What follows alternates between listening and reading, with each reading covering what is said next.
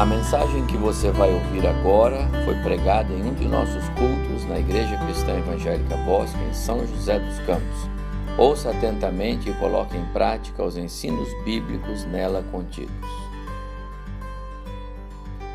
Antes da cruz, a manjedoura. Eu disse pela manhã que estaríamos meditando agora à noite na continuidade do nosso momento de culto da manhã. Vou desligar e ligar de novo para ver se entra ali.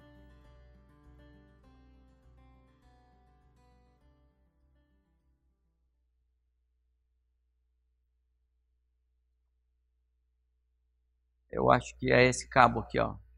Pegue o outro lá, por favor. Abra sua Bíblia em João. Evangelho de João, capítulo 1. João, capítulo 1. O Luciano já vai pegar o cabo lá. Evangelho de João, capítulo 1. E nós vamos fazer a leitura dos cinco primeiros versos, versos, cinco primeiros versos e também o verso 14. Um texto que é conhecido e vai servir de texto para fundamentar a nossa reflexão sobre antes da cruz, a manjedoura. Escreveu assim o evangelista João: No princípio era o Verbo, e o Verbo estava com Deus, e o Verbo era Deus. Ele estava no princípio com Deus. Todas as coisas foram feitas por intermédio dele, e sem ele nada do que foi feito se fez. A vida estava nele, e a vida era a luz dos homens. A luz resplandece nas trevas, e as trevas não prevaleceram contra ela. Verso 14. E o Verbo se fez carne e habitou entre nós, cheio de graça e de verdade e vimos a sua glória, glória como do unigênito do Pai. Que o Senhor abençoe o nosso coração para uma reflexão antes da mesa nesse nesta porção que lemos do Evangelho de João. Pela manhã, nós meditamos na primeira parte desta mensagem que eu preparei para hoje. Antes da cruz, a manjedoura. E pela manhã nós mostramos para os irmãos na nossa palavra que a manjedoura só foi possível, só existiu só teve lugar na história da humanidade, porque Jesus decidiu, tomou a decisão e a cumpriu de esvaziar-se da sua divindade. Ele esvaziou-se de si mesmo esvaziou-se da sua glória, esvaziou-se do seu domínio glorioso, da sua majestade, esvaziou-se de todo o seu poder, deixou para trás o ser Deus para ser homem e para vir a este mundo, habitar aqui, obrigado, e tomar a forma humana. Na Bíblia, uma tradução mais popular, está escrito assim: ele tinha a natureza de Deus, mas não tentou ficar igual a Deus, pelo contrário, ele abriu mão de tudo o que era seu e tomou a natureza de servo, tornando-se assim igual aos seres humanos. Essa é a tradução popular de Filipenses 2:6. E só por essa decisão de Jesus é que a manjedoura entrou na história. Porque se Jesus não tivesse vindo a este mundo e nascido lá em Belém, não teria manjedoura. E a manjedoura só é lembrada hoje, porque ele só passou pela manjedoura. O seu ato de graça, de amor, de desprendimento, de fidelidade ao projeto do seu Pai, Deus. Esse ato de Jesus não se restringiu a descer, ser gerado no ventre de Maria e nascer humildemente na manjedoura. Não! ele ainda tinha pela frente a cruz. E por causa da cruz, a manjedoura tem todo sentido. Você não tem dúvida, e eu tenho certeza disso, que se não fosse, se não fosse a cruz, ninguém se lembraria da história da manjedoura. Nós não nos lembramos da manjedoura por causa da manjedoura.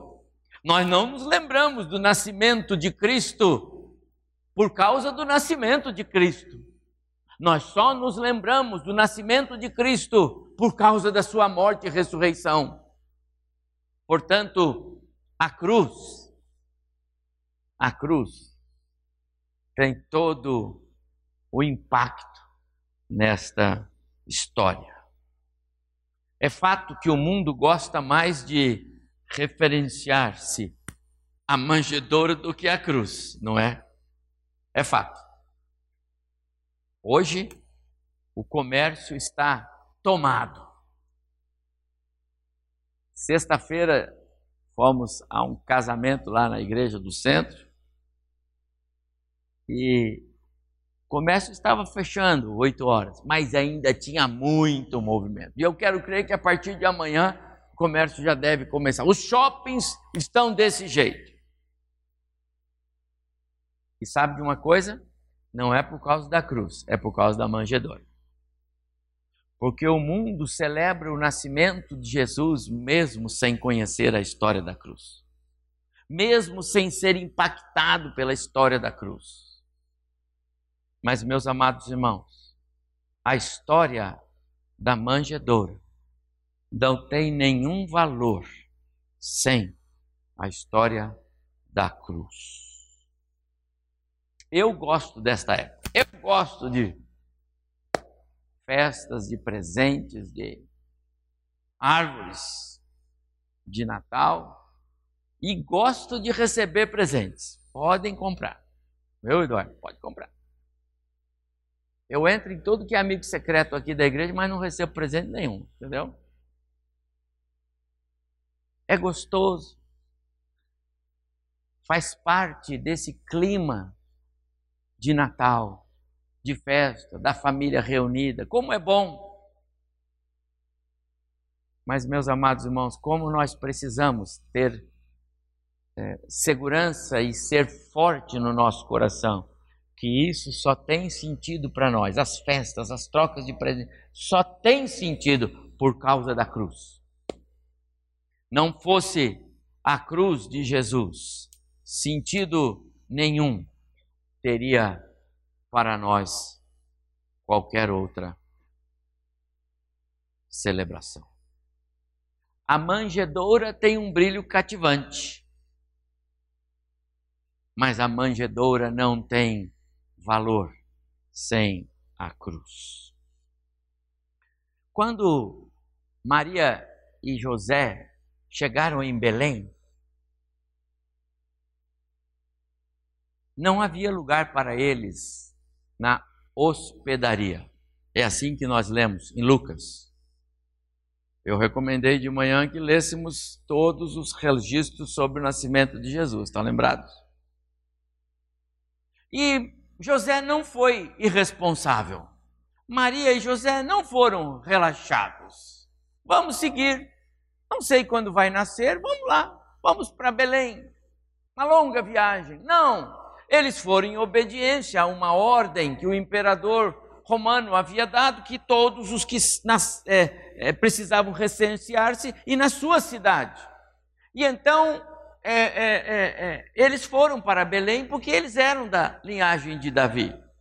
Eles esperavam que chegando lá pudessem encontrar algum lugar. Não dava para fazer reservas pelo celular. Não foram irresponsáveis. A cidade estava lotada. Os mais espertos e os que tinham algum recurso conseguiam as melhores vagas. Certamente, talvez, sobrou para eles alguma vaga em algum hotel muito caro. E eles foram procurar na periferia um lugar mais barato, uma hospedaria, algo mais simples mas registra o evangelista Lucas que não havia lugar para eles na hospedaria. Então, eles ficaram numa estrebaria. Meus amados irmãos, do nascimento de Cristo para a cruz, a história se desenvolve de maneira silenciosa, mas é anunciada de uma maneira tão sublime pelos evangelistas, que rapidamente nós saímos da manjedoura e estamos lá aos pés da cruz. Agora, não são mais as lições da manjedoura Agora já não são mais as lições de obediência, de humildade, de fidelidade, tudo isso Jesus Cristo trouxe para nós na manjedoura. Abriu mão dos seus valores, abriu mão dos sentimentos de perda, deixou tudo isso de lado, porque havia um propósito no projeto de Deus o Pai e esse propósito era me alcançar, alcançar você. E Jesus, quando estava em processo de obediência ao Pai, ele pensava em mim, ele pensava em você, como nós cantamos. E então, a cruz toma o lugar da manjedoura. Dois símbolos muito conhecidos nossos: cruz e manjedoura. Manjedoura é, é coxo, mas dá a ideia do berço, que é feito de madeira por algum artista, por algum carpinteiro. E a cruz também. Jesus experimentou isso. Não é comum ver crianças nascendo e sendo colocadas em coxos. Não. Ainda que existam algumas barbáries por aí, que são piores do que um coxo, mas isso é exceção. Essa é a maldade. Esse é o é o coração ímpio dos seres humanos. Nós não vemos todos os dias bebês recém-nascidos em manjedouros.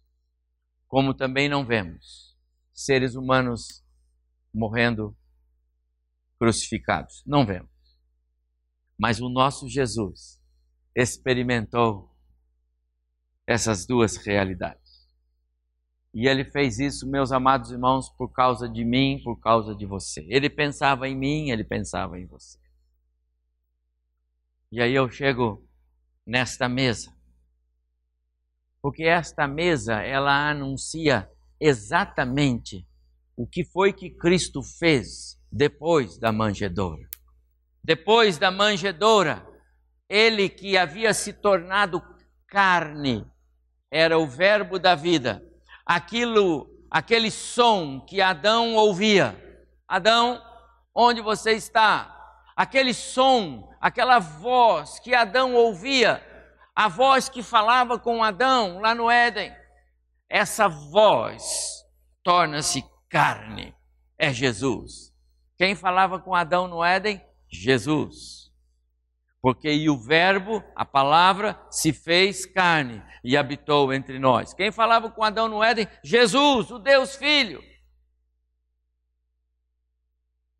E João continua: essa palavra que era e é a vida e a luz dos homens essa palavra que é luz, ela resplandece nas trevas, porque as trevas não podem prevalecer contra ela.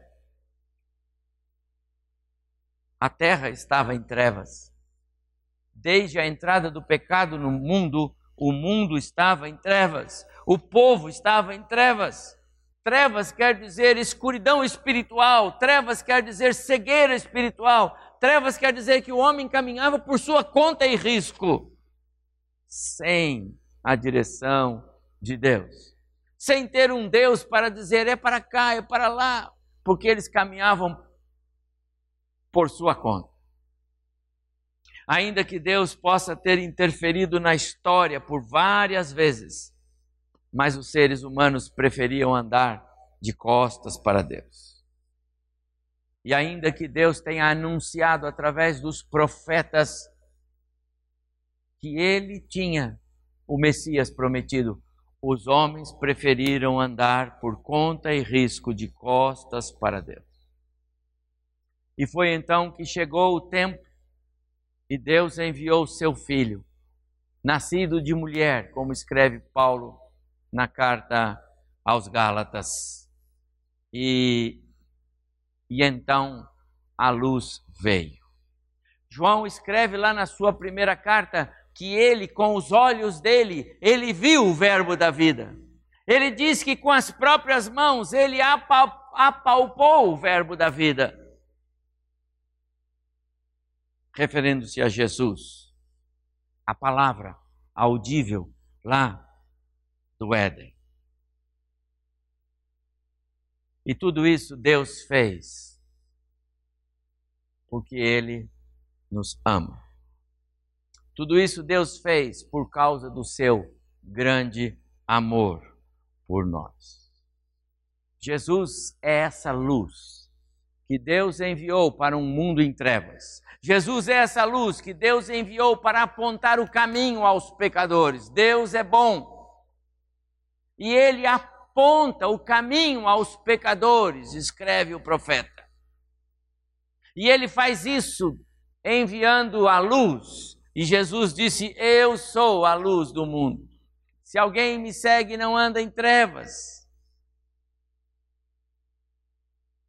João, de novo, na sua primeira carta, ele diz que ele, Jesus, é luz. E nele, na luz, não há treva nenhuma. Se nós estamos em Jesus, nós não estamos nas trevas. Se nós não estamos em Jesus, nós estamos nas trevas. Se nós deixamos Jesus de lado e andamos sem Jesus, nós estamos querendo andar nas trevas.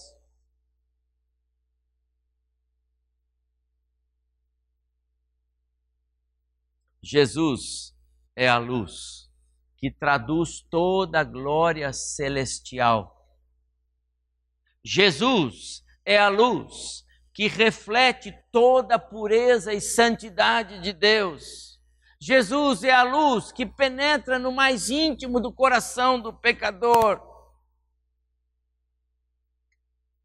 Essa luz afasta a impureza, pecado. Jesus é a luz que ofusca toda a influência do mal toda a consequência amarga da desobediência. Isso quer dizer que Jesus, ele tem o poder e a autoridade de nos restaurar, mesmo quando o pecado estraga a nossa vida. Mesmo quando as marcas do pecado querem fazer morada em nós. Tem pessoas que acham que o seu pecado as desqualifica. Então, não tenho muito prazer em estar na igreja, não tenho prazer em ter comunhão, porque o meu pecado me desqualifica. Mas eu quero dizer para você que Jesus ofusca a influência do pecado. Quando ele curava pessoas fisicamente, ele não estava apenas mostrando o seu poder divino de restaurar o físico. Ele estava dizendo que ele tinha poder maior do que esse. Ele tinha o poder de restaurar a alma, fazer novo, como ele fez com Zaqueu, um ladrão declarado, um homem terrível, mau e tantas outras pessoas que eram más por natureza, como o endemoniado e outras pessoas, e ele fez novo. Ele pode fazer isso conosco. Ele pode limpar as manchas que o pecado deixou. Ele pode tirar o gosto amargo que fica porque nós às vezes nos julgamos demais. Confia nele. Jesus é capaz de fazer isso.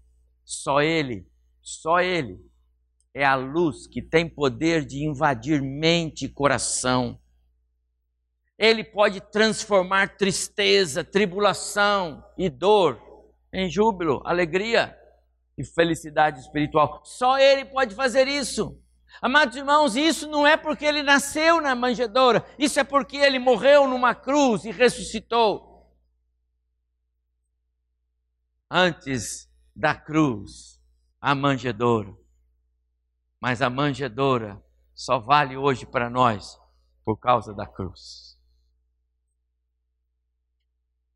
Na presença dessa luz, que é Jesus, nem pode mesmo prevalecer qualquer escuridão. Essa luz ilumina, transforma, e sabe como ela faz isso? Ela faz de dentro para fora. Por isso que a vida espiritual só tem sentido quando ela realmente produz efeitos interiores. Muitas vezes pessoas declaram certos certas mudanças em sua vida que nós olhamos e estamos dizendo assim: eu tenho cá muitas dúvidas. Porque nós podemos falar muitas coisas, mas lá dentro precisa ter mudanças de verdade, porque se não for assim, as palavras se perdem no vazio e nós voltamos à velha vida. Só Jesus pode produzir mudanças de dentro para fora. Só Ele é especialista em transformar coração. Nós podemos transformar hábitos. Eu posso, com uma mensagem bem elaborada, mudar a sua maneira de pensar, mudar os seus hábitos da semana, mas eu não consigo mudar o seu coração. A luz que é Jesus, pode focar lá dentro da sua vida e fazer você outra pessoa, fazer você outro ser, tirar tudo que não presta. E como nós precisamos disso para sermos agradáveis a Deus. Só Jesus pode fazer isso.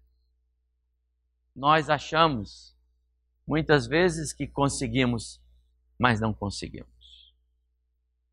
Portanto, Meus amados irmãos, quando nós nos deixamos ser, sermos é, é, iluminados.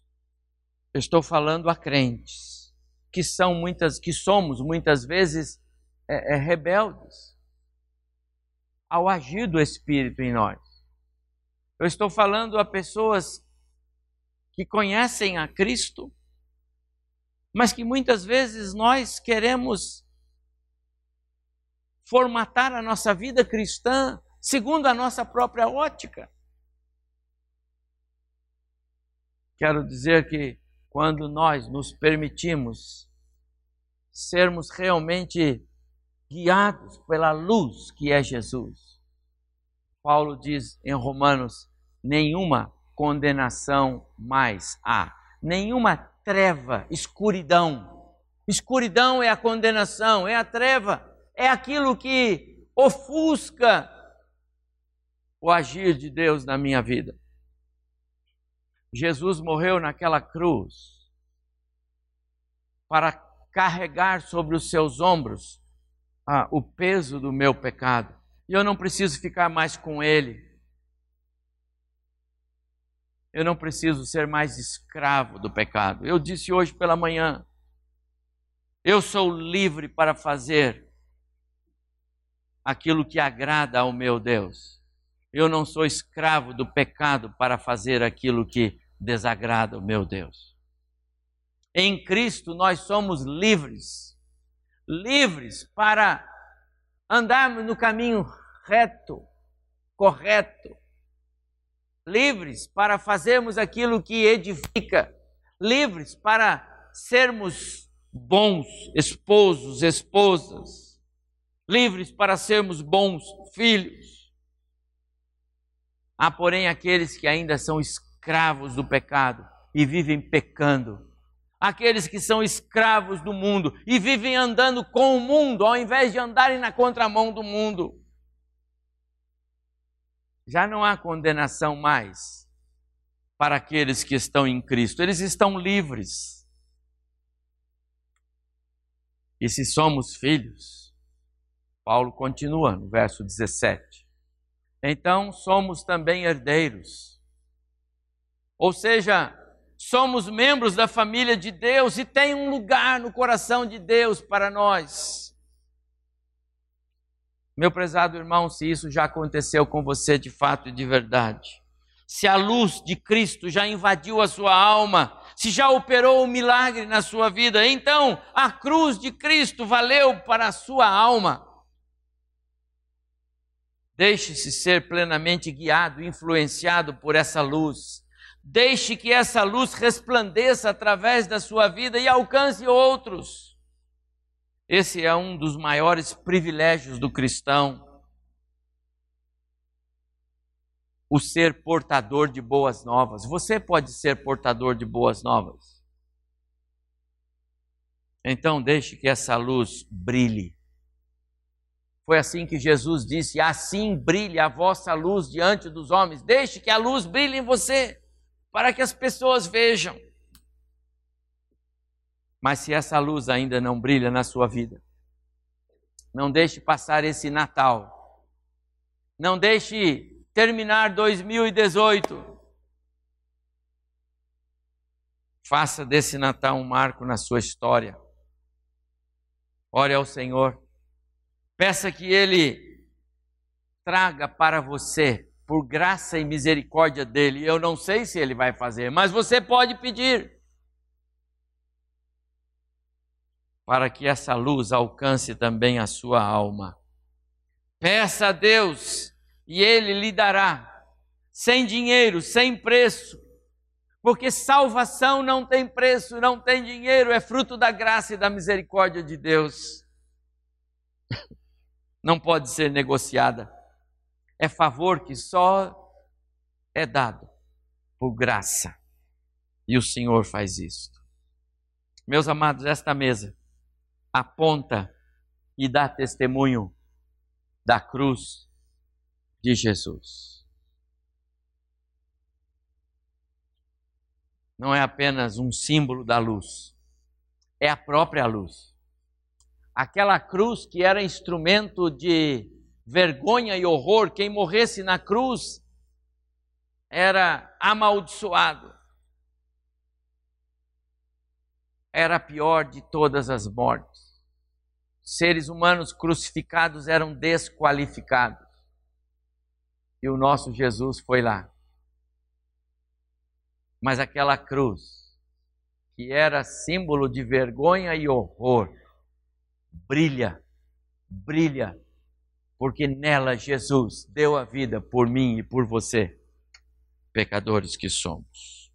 Esta mesa, meus amados irmãos, é uma proclamação dessa luz. Essa mesa ela ela mostra para nós de maneira clara que o nosso Jesus deu a vida de fato para nos salvar. E eu repito para você: se porventura essa luz, a luz de Cristo, o Cristo da manjedoura e o Cristo da cruz, se essa luz é, não iluminou o seu coração, ore ao Senhor. Se ela já iluminou o seu coração, mas de repente ela está sendo ofuscada pela sua vontade, pelo seu eu, então você diga ao seu Deus: Deus, perdoa-me por estar impedindo que a luz de Cristo brilhe em mim.